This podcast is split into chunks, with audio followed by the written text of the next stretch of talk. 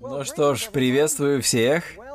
Добро пожаловать вновь на серию проповедей Тайны Пятидесятницы. Очень рад вас видеть здесь. И у нас сейчас шестая тема из десяти.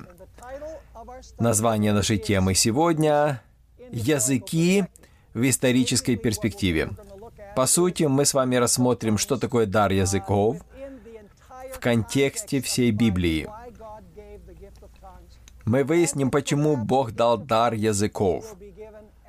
И, возможно, этот дар проявится и в конце времени также. Но прежде чем мы начнем, давайте помолимся. Ведь мы так поступаем всегда. Мы нуждаемся в божественной мудрости для того, чтобы понять Библию. Давайте мы склоним головы для молитвы, в почтении к Богу. Отец наш и Бог наш, какое преимущество называть Тебя Отцом знать, что ты переживаешь за своих детей на земле. Мы знаем, что ты настолько, настолько переживаешь, что ты дал нам Слово Твое, Библию, чтобы мы могли понять Твою волю и быть в Царстве Твоем.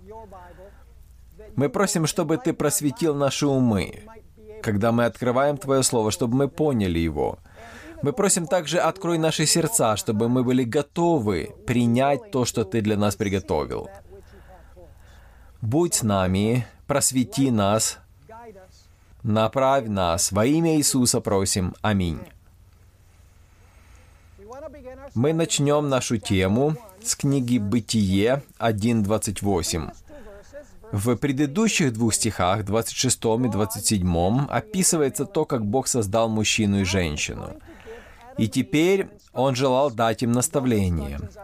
И они записаны в 28 стихе. И благословил их Бог, и сказал им Бог, плодитесь и размножайтесь, и наполняйте землю, и обладайте ею. И владычествуйте над рыбами морскими, и над птицами небесными, над всяким животным, присмыкающимся по земле. Я хотел бы рассмотреть вот это выражение, где Бог сказал «наполняйте землю». Бог не хотел, чтобы люди жили в одном месте на земле. Согласно Божьему плану, люди должны были расселяться по всей земле и наполнять ее всю. И это очень важная деталь, как мы с вами отметим.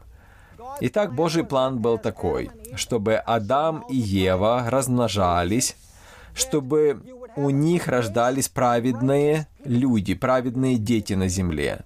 Но мы знаем, что грех исказил первоначальный Божий план. Адам и Ева вкусили плод запретного дерева, и в результате эта инфекция, этот вирус греха проник в среду людей. И земля начала наполняться, но начала наполняться не праведниками, а нечестивыми.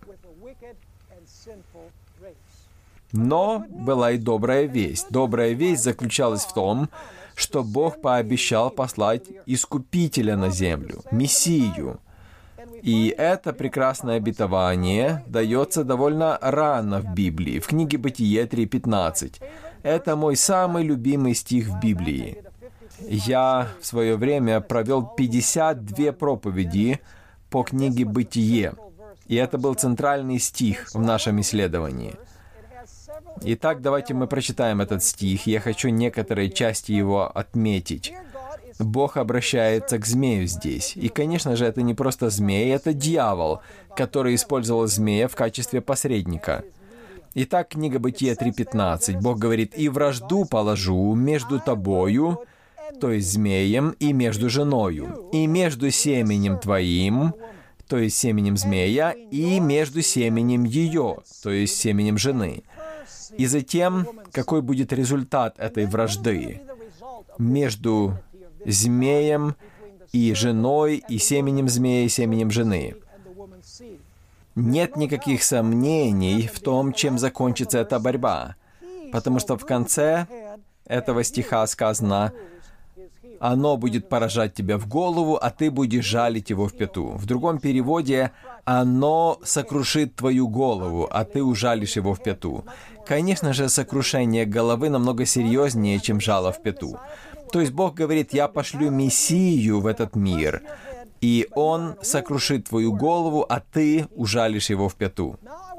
Давайте теперь откроем 21 стих в этой главе, где дается описание того, как Бог собирался решить проблему через Мессию. Мы знаем, что Бог положит вражду, но как?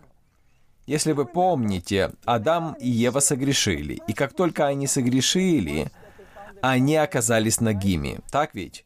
И они попытались прикрыться смоковными листьями.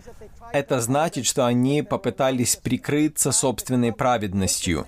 Они пытались прикрыть наготу своего греха собственной праведностью. Но Бог сделал нечто интересное для них.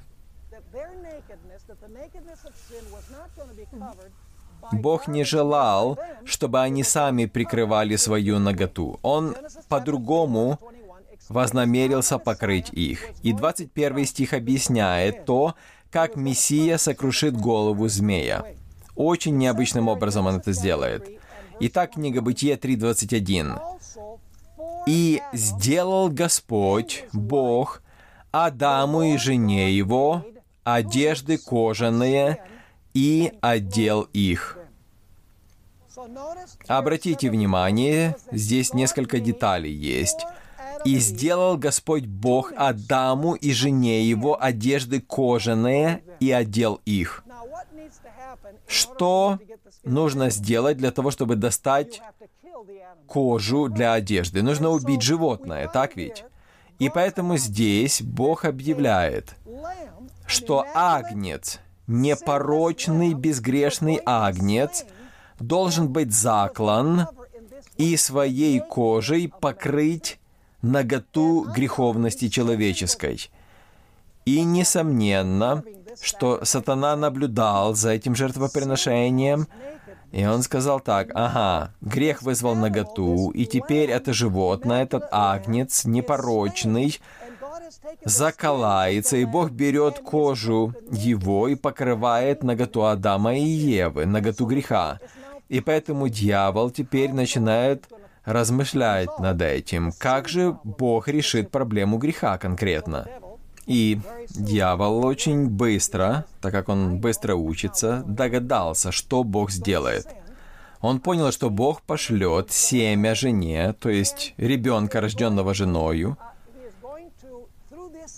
и через это семя, рожденное от жены, он умрет. Он проживет непорочную жизнь, и он умрет. И таким образом нагота, греховная нагота человека будет покрыта.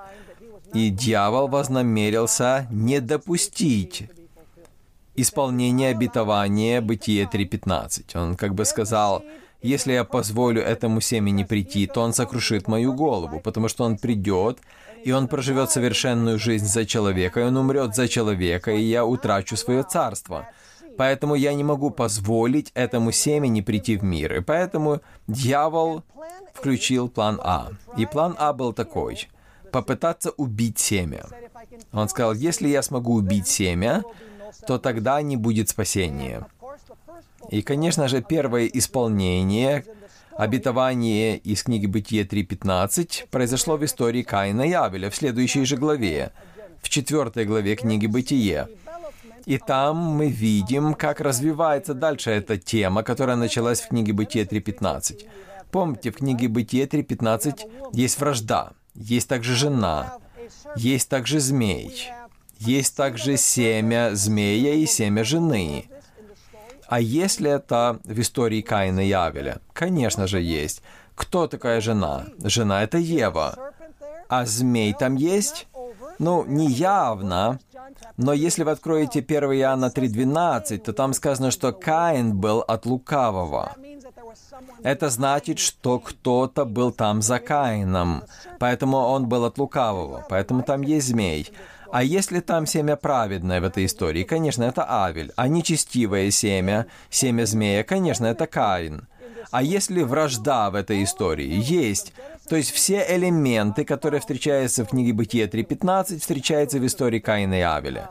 Видите, я считаю, что дьявол подумал так, что, возможно, Авель является обетованным семенем, и если я смогу уничтожить его, то не будет плана спасения.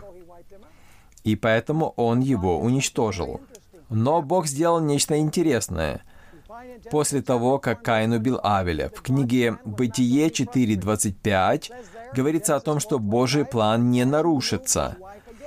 «И познал Адам еще жену свою, и она родила сына, и нарекла ему имя Сив».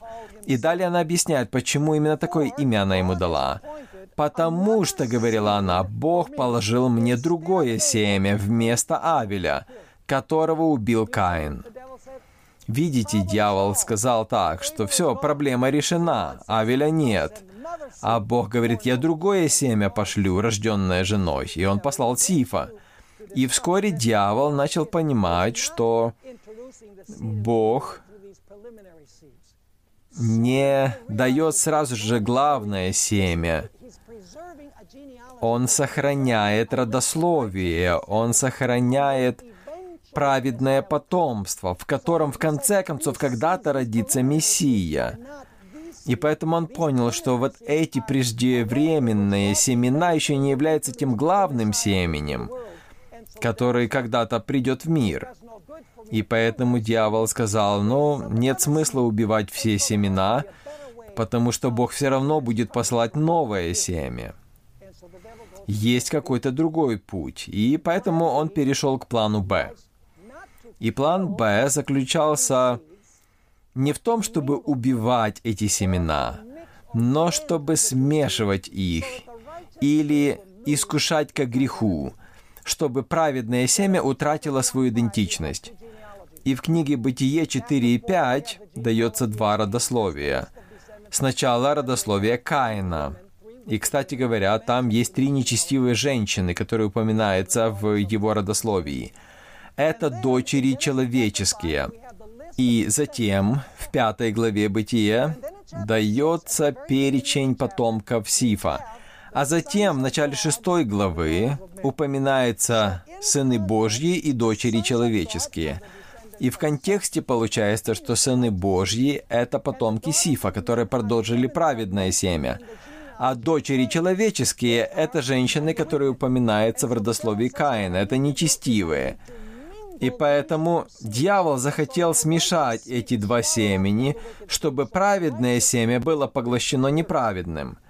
Итак, давайте теперь откроем книгу Бытие, 6 глава, и прочитаем стих 1 и 2, затем 5. И мы увидим, какой у дьявола план был. И он был довольно успешным. Не полностью успешным, но довольно успешным. Итак, Бытие 6.1. Когда люди начали умножаться на земле, и родились у них дочери, тогда сыны Божьи, помните в контексте, сыны Божьи — это потомки Сифа, праведного семени. Тогда сыны Божьи увидели дочерей человеческих, а дочери человеческие — это женщины из родословия Каина, увидели дочерей человеческих, что они красивы, а позвольте спросить, а что, все дочери Божьи были некрасивы? Почему же сыны Божьи подумали, что дочери человеческие такие красивые, а дочери Божьи не очень красивые. Видно, что-то внешнее было у дочерей человеческих, чего не было у дочерей Божьих. Если прочитать труды раввинов, то они говорят о том, что эти женщины очень нескромно одевались и начали использовать макияж и украшения. Вот что увлекло сынов Божьих – а, они подумали, вот эти дочери Божьи, они такие постные, а вот дочери человеческие, все такие красивые. Видите, дьявол смешивает теперь праведное семя с нечестивым, чтобы уничтожить праведное семя. Смотрите, что написано в книге Бытия 6.5. Какой результат этого смешения был? И увидел Господь, что велико развращение человеков на земле, и что все мысли и помышления сердца их были зло во всякое время. Итак, его план довольно успешный был в смешении двух семян. Дьявольский план, конечно же. Не только помышления были злыми во всякое время, но даже и поступки также – Смотрите, сказано в 11 и 12 стихах. «Но земля растлилась перед лицом Божьим, и наполнилась земля злодеяниями. И воззрел Бог на землю, и вот она растлена, ибо всякая плоть извратила путь свой на земле. Вот такой был результат смешения двух семян. Знаете, что интересно еще? Несомненно, что до потопа на земле проживали уже миллионы людей. То есть между началом творения и потопом прошло 1656 лет. И в мире, где не было недостатка в природных ресурсах, не было болезней, люди жили в то время почти тысячу лет. Сколько детей у них могло быть? Друзья, когда было 300 лет им, то это был только подростковый возраст. То есть, несомненно, что были миллионы людей на Земле. Но что отрезвляет, так это то, что только восемь человек остались в живых после потопа. Это было восемь праведных, Ной назван праведным перед Богом. Если бы Бог этого не сделал, то вся человеческая раса была бы уничтожена, и у Бога не осталось бы никого, через кого Мессия мог бы прийти в этот мир. И поэтому Бог сказал, «Я очищу землю, я сотру все нечестие из земли, чтобы начать все с чистого листа, с Ноя, праведного человека». И поэтому Бог послал потоп, и Он уничтожил все человечество. А Ной был оставлен, чтобы от него продлить святую линию, святое родословие. И теперь Ной и его семья выходят из ковчега. И смотрите, что Бог ему говорит делать. Книга Бытие 9.1 содержит наставление Божье для Ноя и его семьи. «И благословил Бог Ноя и сынов его, и сказал, плодитесь и размножайтесь». И что? «И наполняйте землю». То есть, другими словами, Бог говорит, Друзья, не собирайтесь все в одном месте, распространяйтесь по всей земле. Бог не хочет, чтобы люди соединялись все в одном месте и жили скучно, потому что таким образом быстрее происходит отступничество. Но прошло всего 200 лет после потопа, и люди опять занялись тем же, что и до потопа. Они размножились, они наполнили землю, да, но наполнили нечестивыми людьми. И они дошли до того, что сказали, не нужно нам распространяться по всей земле, нам нужно построить город и башню, и нам нужно жить все вместе и создать столицу, метрополис. И поэтому они собрались все в одном месте с намерением консолидировать зло или централизировать зло чтобы все были в одном месте. Но Бог сказал, этого не будет. И поэтому у нас есть история о Вавилонской башне. Давайте прочитаем в книге Бытие, 11 глава, стихи 6 по 8. 6 по 8. «И сказал Господь, вот один народ, и один у всех язык». То есть они все понимали друг друга. Так, у них один язык, и поэтому они едины. И вот что начали они делать. Это только начало. И не отстанут они от того, что задумали делать. Сойдем же и смешаем там язык их.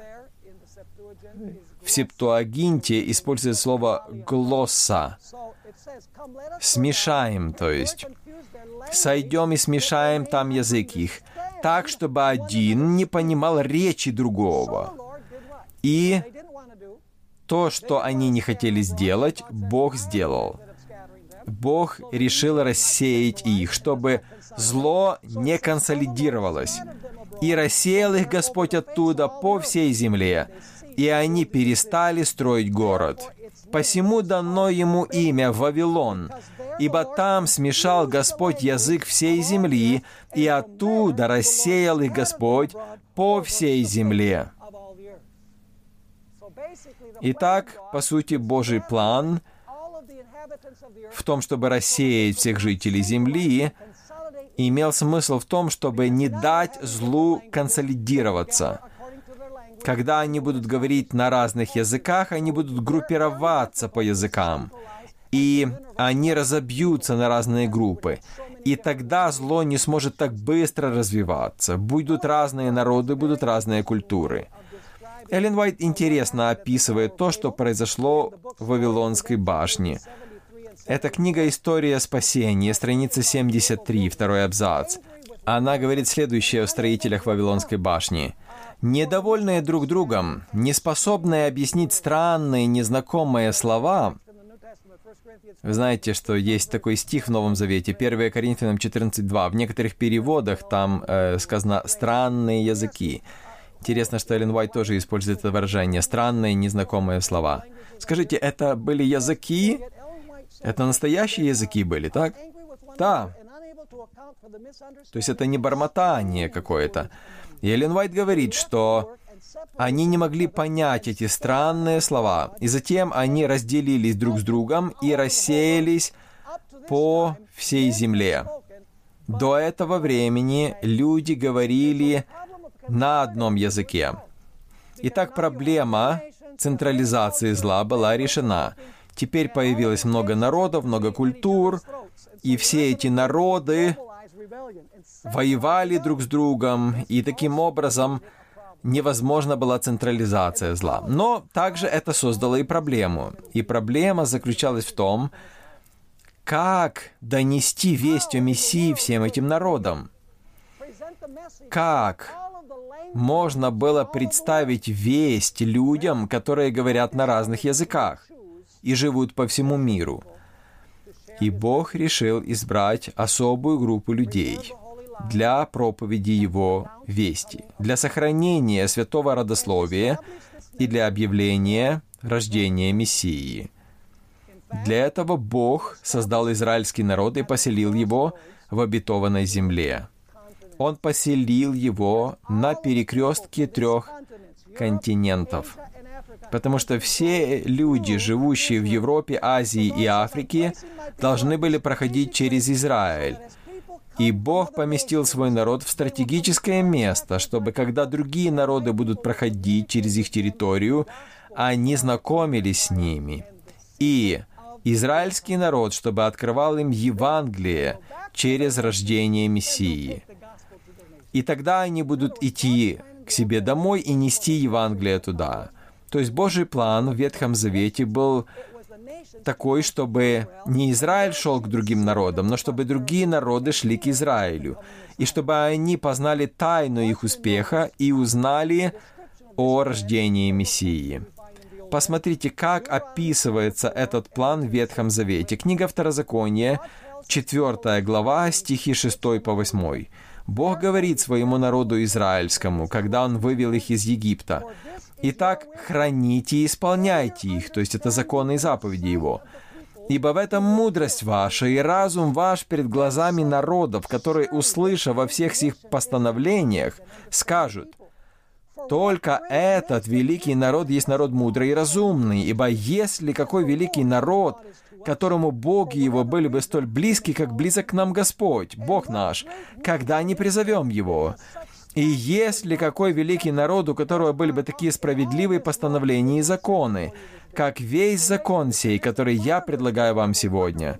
То есть народы скажут, «О, это удивительный народ, и у него удивительный Бог», и они понесут весть эту к себе домой. Еще эта же тема раскрывается в истории о царице Савской. Вторая книга Паралипоменон, 9 глава, и мы прочитаем с вами только 6 и 8 стихи. Царица Савская услышала о процветании Израиля. Она услышала о том, что праведники царствуют при Соломоне, и она решила пойти и поговорить с ним, чтобы узнать секрет успеха Израиля. И поэтому она поехала в Израиль, чтобы пообщаться с Соломоном. Теперь смотрите, что сказано во второй книге Паралипоменон 9.6. Вот что сказала царица Савская.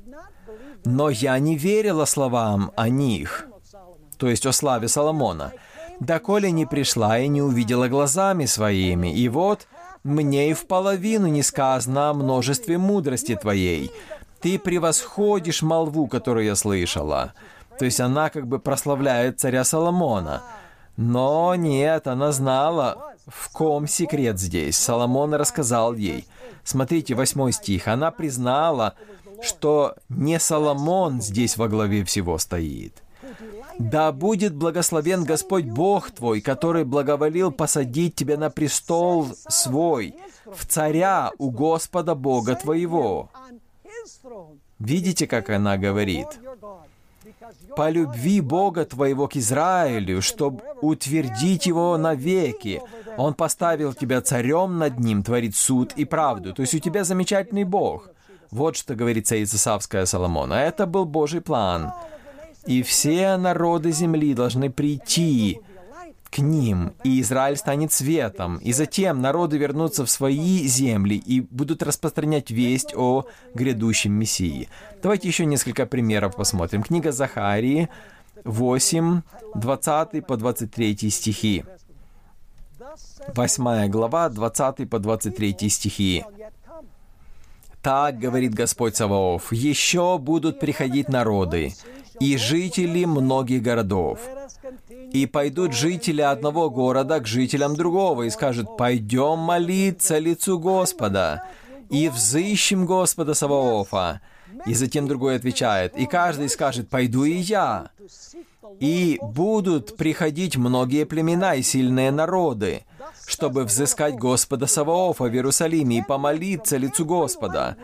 Так, говорит Господь Саваоф, будет в те дни, возьмутся десять человек из всех разноязычных народов, возьмутся за полу Иудея и будут говорить, «Мы пойдем с тобою, ибо мы слышали, что с вами Господь». Видите, какой замечательный план у Бога был для того, чтобы израильтяне были его свидетелями. Затем книга Исаии 49.6. Бог выражает широту своих планов здесь, чтобы Израиль открыл Евангелие миру. Итак, Исаия 49.6. «И он сказал, «Мало того, что ты будешь рабом моим для восстановления колен Иаковлевых и для возвращения остатков Израиля». То есть, другими словами, «Я призвал вас не только для восстановления Израиля. Нет, нет, нет, у меня намного больший план». Бог говорит, но я сделаю тебя светом народов, чтобы спасение мое простерлось до концов земли». И затем Исаия, 60 глава, стих 3. Опять же, видите, идея в Ветхом Завете заключалась в том, чтобы народы приходили к Израилю. Бог поместил их на перекрестке трех континентов, на пересечении трех путей. И в книге пророка Исаии, 60 глава и 3 стих сказано, «И придут народы», или в английском «язычники к свету твоему, и цари к восходящему над тобою сиянию». Какой замечательный план у Бога. К сожалению, Израиль в большой степени не смог исполнить Божий план. Прежде всего, до вавилонского пленения Израиль начал смешиваться с другими народами и в большей мере утратил свою идентичность. А затем Вавилонское пленение избавило Израиль от идолопоклонства и от смешения с народами. Но затем Израиль закрылся сам в себе и стал считать, что он лучше других народов, изолировался от других народов. И поэтому Бог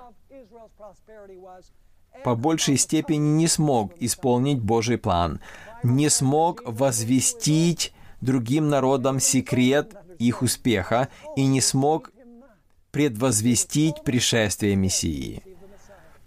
И в Библии сказано, что пришел к своим, и свои не приняли его. То есть они были совсем не готовы к принятию Мессии. Но Иисус все равно пришел.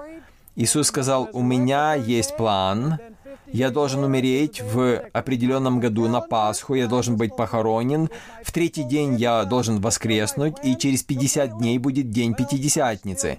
У меня есть календарь, и он должен быть исполнен. Если мой народ не исполняет мои планы полностью, все равно я совершу свою часть, и однажды люди поймут, что я сделал. И поэтому Иисус пришел, и Он исполнил то, что было объявлено в книге «Бытие». Вы помните в книге «Бытие», там был непорочный агнец, избранный Богом, и затем он был заклан. И затем кожей этого агнца была покрыта нагота человека. То есть Бог объявил, что истинный агнец Божий придет в мир. Он проживет совершенную жизнь, как непорочный агнец. И он умрет за грехи мира. И благодаря Его праведности греховность людей будет покрыта. И поэтому Иисус пришел, и Он встретился лицом к лицу с искушениями сатаны, и Он не согрешил. Он прожил безгрешную жизнь, он был непорочным и чистым агнцем, и затем он пошел на крест и умер. Что пользы было бы для Иисуса умереть, прожить совершенную жизнь, умереть за грех, если никто в мире не узнает об этом? Поэтому необходимо, чтобы мир должен был узнать об этом. Божий план заключался в том, чтобы весь мир узнал еще до пришествия Мессии, чтобы когда Мессия придет, весь мир был готов принять его. Но даже Израиль не понимал пришествия Мессии.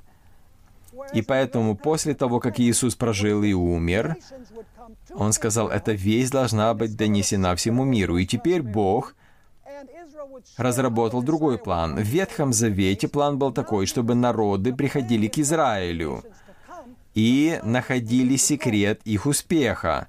А также Израиль мог бы рассказать им о том, как Мессия придет. Но теперь Божий план был другим. Его народ должен был идти к другим народам. Евангелие от Матфея, 28 глава, стихи 18 по 20. Иисус сказал им, говоря, «Дана мне вся власть». Он говорит к ученикам, «Вся власть на небе и на земле». И далее он говорит, что уже не народы придут к свету вашему, нет. Он говорит, «Итак, идите, научите все народы, крестя их во имя Отца и Сына и Духа Святого, уча их соблюдать все, что я повелел вам, и сей я с вами во все дни до скончания века. Аминь. Ну и, конечно же, книга Деяния, первая глава, стихи 7 и 8.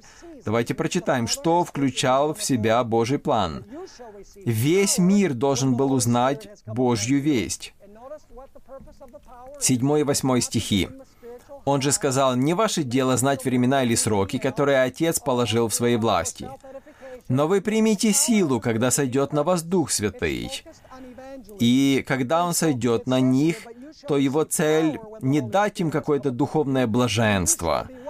Нет, эта сила должна была дать им конкретное направление, конкретную мотивацию для проповеди. Так, сойдет на вас Дух Святый, и будете мне свидетелями. Где?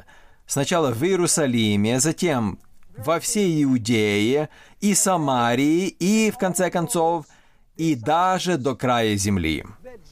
Но была одна очень глубокая проблема, очень серьезная проблема.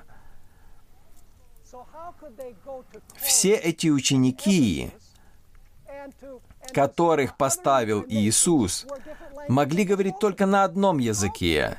Как же они могли пойти в Каринф, Ефес и к другим народам, которые говорили на разных языках? Как они могли проповедовать Евангелие? Видите, Вавилон создал серьезную проблему. Цель Божья при Вавилонской башне заключалась в том, чтобы не дать злу консолидироваться. Но теперь возникла другая проблема — потому что ученики Иисуса говорили, скорее всего, только на арамейском, и поэтому Вавилон создал проблему. Но для Бога нет никаких проблем, вы понимаете, так? И поэтому Бог говорит, я знаю, что делать. Я отменю то, что я сделал в Вавилоне. И я дам тот же дар ученикам теперь, который я отнял когда-то у людей, но не с той целью, чтобы запутать их, а с той целью, чтобы они могли пойти к разным народам и возвещать весть всем народам на разных языках. И в день Пятидесятницы Бог дал дар языков. И вы знаете, многие люди сегодня, говоря о даре языков, говорят, это для назидания себя дано, чтобы человек мог пережить духовное возрождение. Если ты не говоришь на языках, то в тебе духа нет. А некоторые говорят, что ты даже не будешь спасен, если ты не говоришь на языках. И люди испытывают чувство вины, потому что они не говорят на языках, и они начинают придумывать и даже доводить себя до экзальтации, чтобы заговорить на языках. Потому что они боятся, что раз они не говорят на языках, то они не могут быть спасены. Но языки, о которых они говорят, это не языки никакие. Это просто бормотание, это слова какие-то, которых никто на земле не использует. Но цель дара языков заключалась не в том, чтобы назидать себя через язык, который даже Бог не понимает. Цель дара языков была евангельской, практической, чтобы апостолы смогли пойти к другим народам и говорить на их языках. Давайте мы прочитаем книга Деяния, 2 глава, стих 5. И затем с 9 по 11 мы прочитаем это в день Пятидесятницы. Смотрите, кто здесь собрался. Кто был с учениками Верхней Горницы? Итак, книга Деяния 2.5. В Иерусалиме же находились иудеи, люди набожные, из всякого народа под небом. И далее стихи 9 и далее. Здесь упоминается несколько народов по имени. Парфяне, и Мидяне, и Эламиты, и жители Месопотамии, Иудеи и Каппадокии, Понта и Асии, Фригии и Памфилии, Египта и частей Ливии, прилежащих к Иринее, и пришедшие из Рима иудеи и прозелиты, критяне и аравитяне.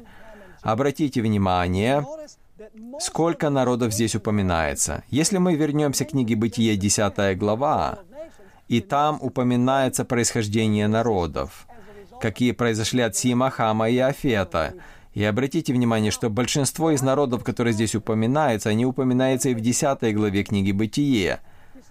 Это народы, которые появились в результате смешения языков у Вавилонской башни.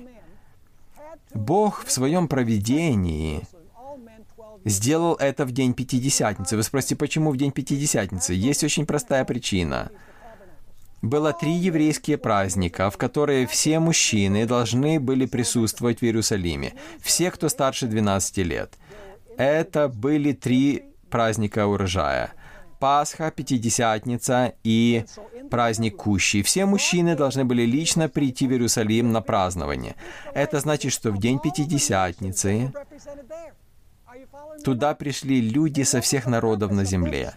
И поэтому в верхней горнице там Бог дал ученикам возможность, способность говорить на языках всех народов, присутствующих там. Понимаете? И какая цель была того, чтобы они говорили на языках народов, которые собрались там? Бог знал, что эти люди, которые пришли в Иерусалим на праздник, затем вернутся к себе на родину, и они понесут весть, которую они слышали на своем языке верхней горнице, и они будут в среде своего народа рассказывать о пришествии Мессии и о спасении через Христа. Другими словами, Бог очень ясно дал понять, что в день Пятидесятницы Он дал дар языков по практической причине, для благовестия, другими словами. Дар был не дан для самоназидания и не для того, чтобы испытывать духовную экзальтацию или для спасения. Нет, цель была благовестие, проповедь Евангелия. Хорошо, мы дальше будем еще изучать дар языков в следующих темах. Несколько следующих тем будут посвящены дару языков в Новом Завете. Мы с вами изучим все стихи в Новом Завете, которые говорят о даре языков, чтобы выяснить, что же это за дар был. Потому что сегодня дар этот опорочен. Это уже не тот дар, который был в то время. Обратите внимание на некоторые детали в даре языков в последнее время. Евангелие от Матфея, 24 глава стих 14. Скажите, Иисус дал нам тоже повеление, что и апостолам? Конечно же. Обратите внимание. Евангелие от Матфея 24, 14. «И проповедано будет сие Евангелие Царствия по всей вселенной, во свидетельство всем народам, и тогда придет конец. Итак, Бог дал нам тоже повеление идти ко всем народам и проповедовать Евангелие. Книга Откровения 14.6. Весть первого ангела говорит то же самое. Книга Откровения 14.6 мы читаем. «И увидел я другого ангела, летящего посредине неба, который имел вечное Евангелие, чтобы благовествовать живущим на земле и всякому племени, и колену, и языку, и народу». Скажите, Иисус дает нам тоже повеление, что и апостолам? Да, конечно же. А когда последний раз вы видели адвентистов с даром языков? Вы знаете, я не знаю ни одного человека в адвентистской церкви, который бы имел дар языков, который был дан в день Пятидесятницы.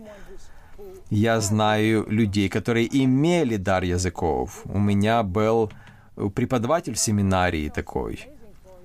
Э, он говорит, что он был в Новой Гвинее, и он смог общаться с местным населением, не изучая их язык.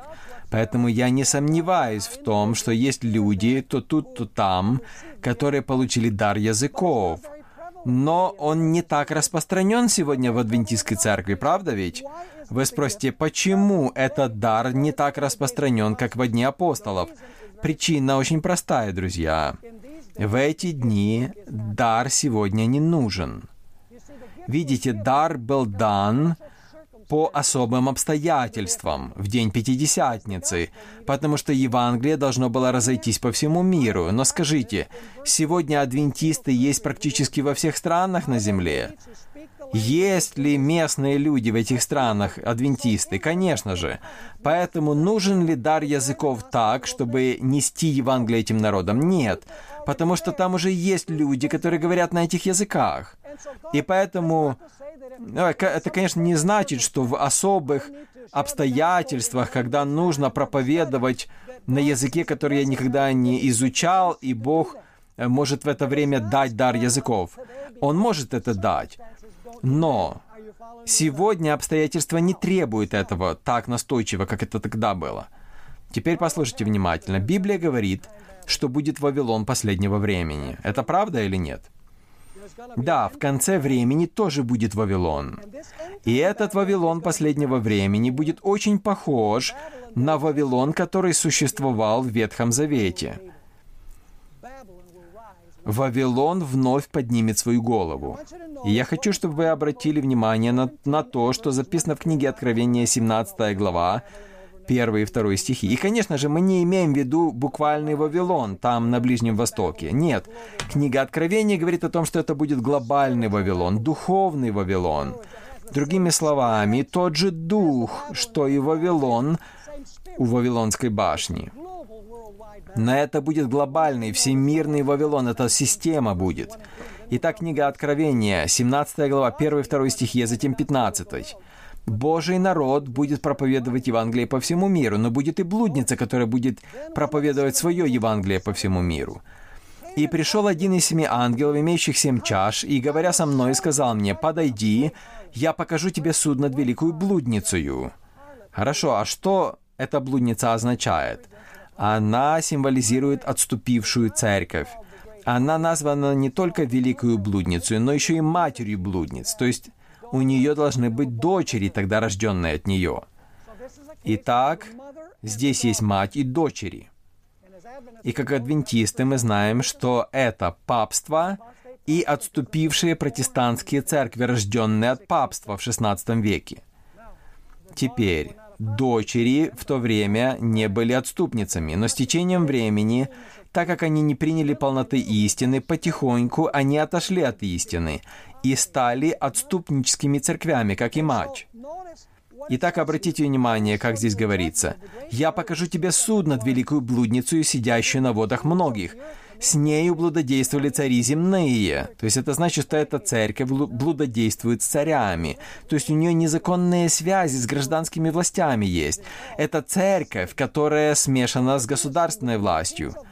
И так с нею блудодействовали цари земные, и вином ее блудодеяния упивались живущие на земле. Ее вино — это ложное учение.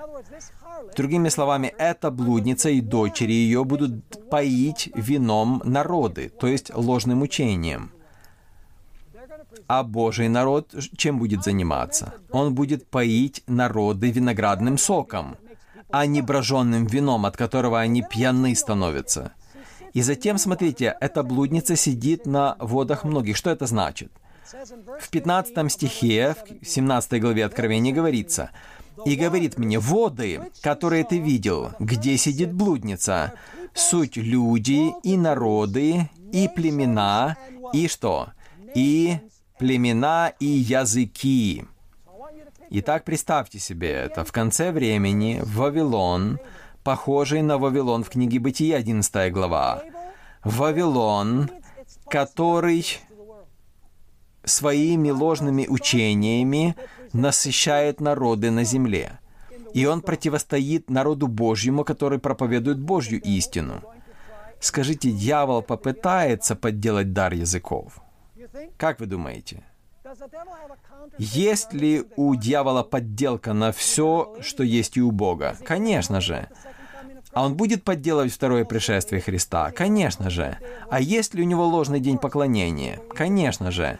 Скажите, а может у него и ложный дар языков есть?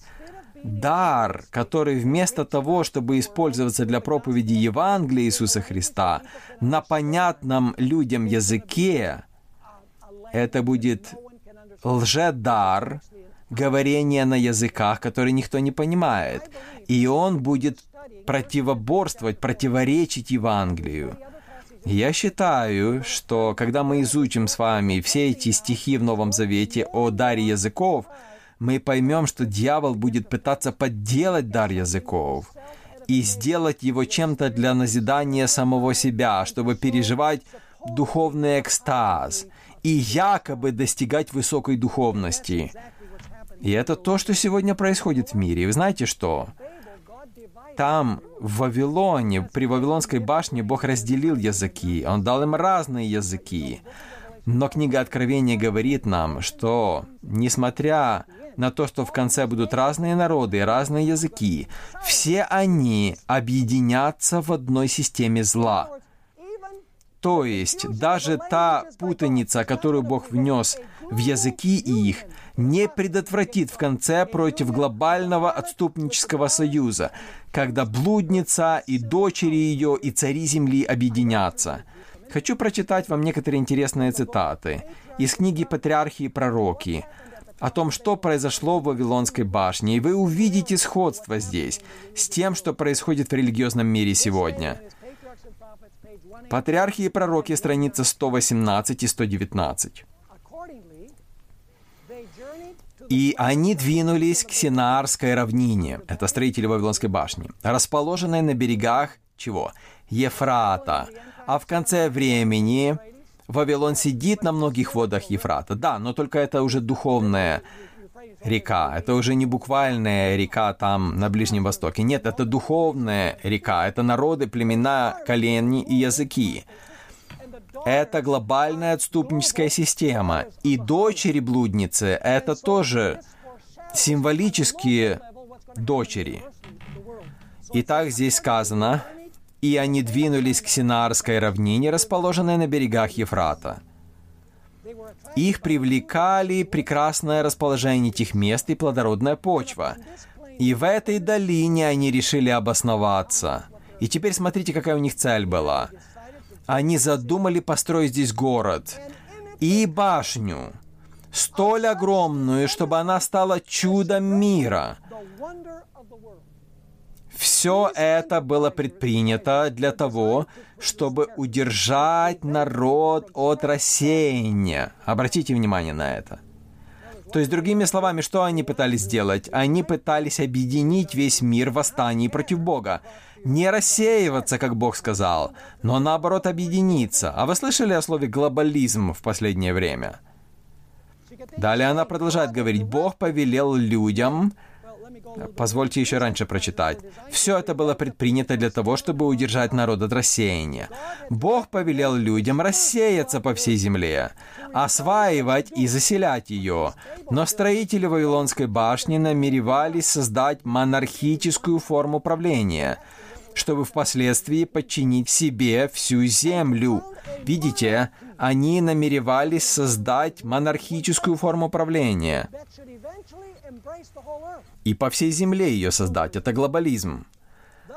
Таким образом, их город стал бы центром империи. Его слава вызывала бы всеобщее восхищение и принесла бы известность его основателям.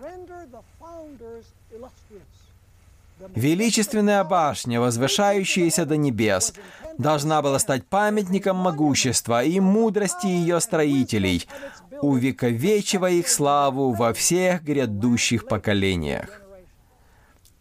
Как вам это нравится? Теперь страница 119. Смотрите, что Эллен дальше говорит.